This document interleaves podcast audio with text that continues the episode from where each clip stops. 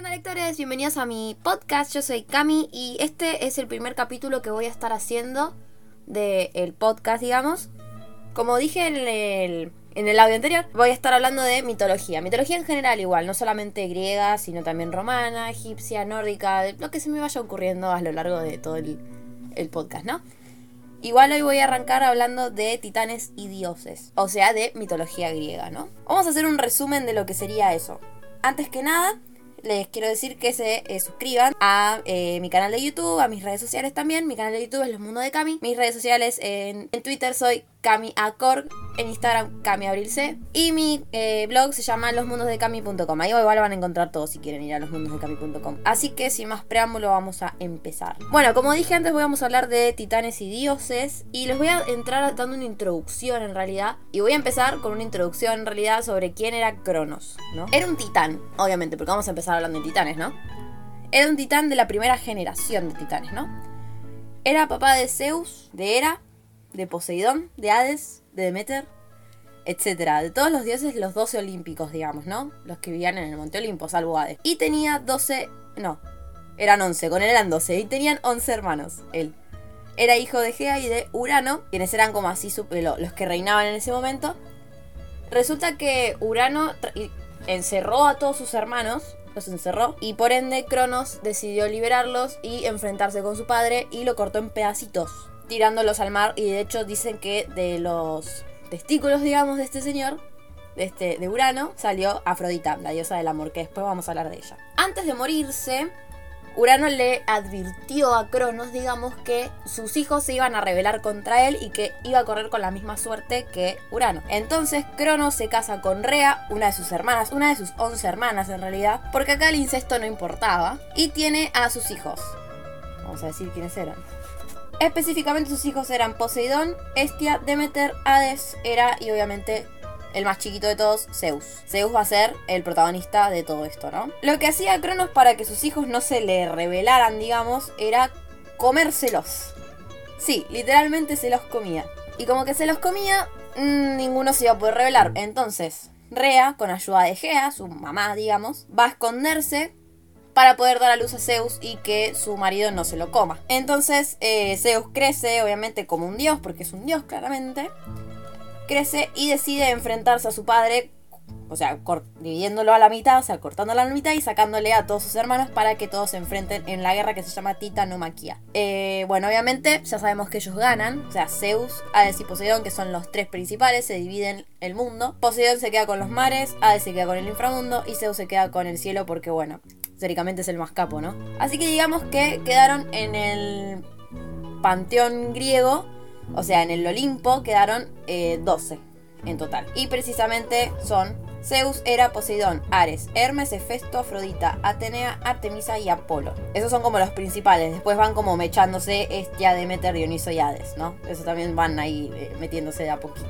Bueno, pero ¿qué eran los dioses en general? O sea, tienen como sus propias características. O sea, son más bien humanos, en realidad tienen aspecto humano. Su apariencia es semejante a la de los humanos, obviamente, pero eh, no comen comida de humanos, o sea, no, no, toman vino, no comen pan, nada que ver que tengan con los humanos. Y por sus venas no corre sangre, sino fluido eterno, lo que quiere decir que son inmortales, eso los hace dioses, ¿no? Y obviamente todos viven en el Monte Olimpo, salvo por Hades y Perséfone, que son los que viven en el inframundo, Hades el rey del inframundo. Y cada uno tiene como eh, como poderes, digamos. O sea, cada uno es como que gobierna sobre cosas que son humanas, como el amor, la guerra, la inteligencia, etc. Y ahora les voy a decir quiénes son cada uno. Bueno, Zeus, que digamos que es el más capo de todos, es el dios de rey, digamos, es el dios rey de todos los dioses dios del cielo y del trueno, y obviamente es hijo de Crono y de Rea. Esto es como toda una introducción en realidad que estoy haciendo a lo que son los dioses para después poder empezar con los mitos, ¿no? Aunque empecé hablando de un mito, está todo bien. Después Hera, que es la esposa y la hermana, con la que va a tener varios hijos, es la reina obviamente de los dioses y la diosa del matrimonio y de la familia. Ella sí es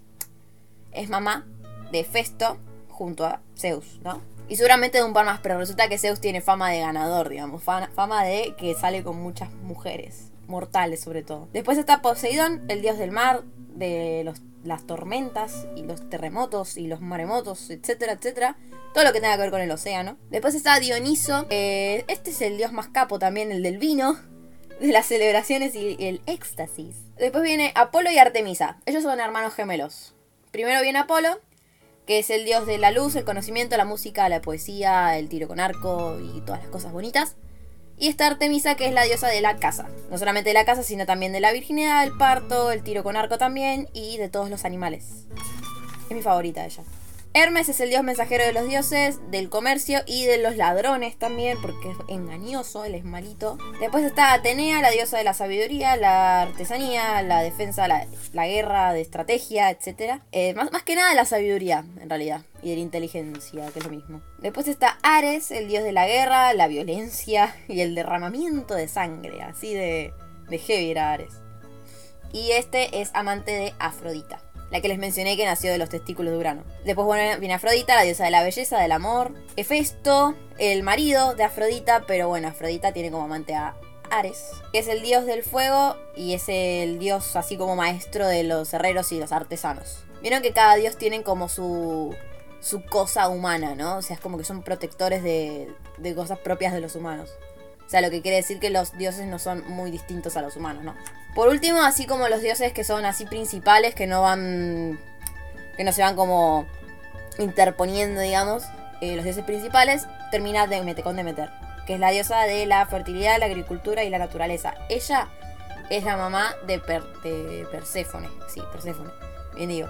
Ella es la mamá de Perséfone quien está casada con Hades, el dios del inframundo. Y ese mito de Hades eh, y Perséfone se los cuento en otra ocasión. Después obviamente está Hades, el dios del inframundo, los muertos y las riquezas de la tierra. O sea, como que es el dios de la tierra.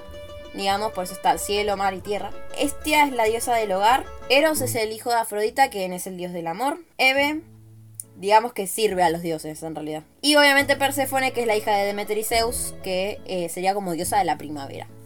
Obviamente después les voy a contar lo que es el, mito de Perséfone. Vamos a hablar mucho de mitos, así que si les gusta, muy bien. Bueno, eso fue todo por el podcast de hoy. Saben que pueden ir a suscribirse a mi canal, Los Mundos de Cami, a mis redes sociales, que se las voy a dejar igual en la descripción, y a mi blog www.losmundosdecami.com. Así que nada, eso fue todo por hoy. Nos vemos pronto. Bye.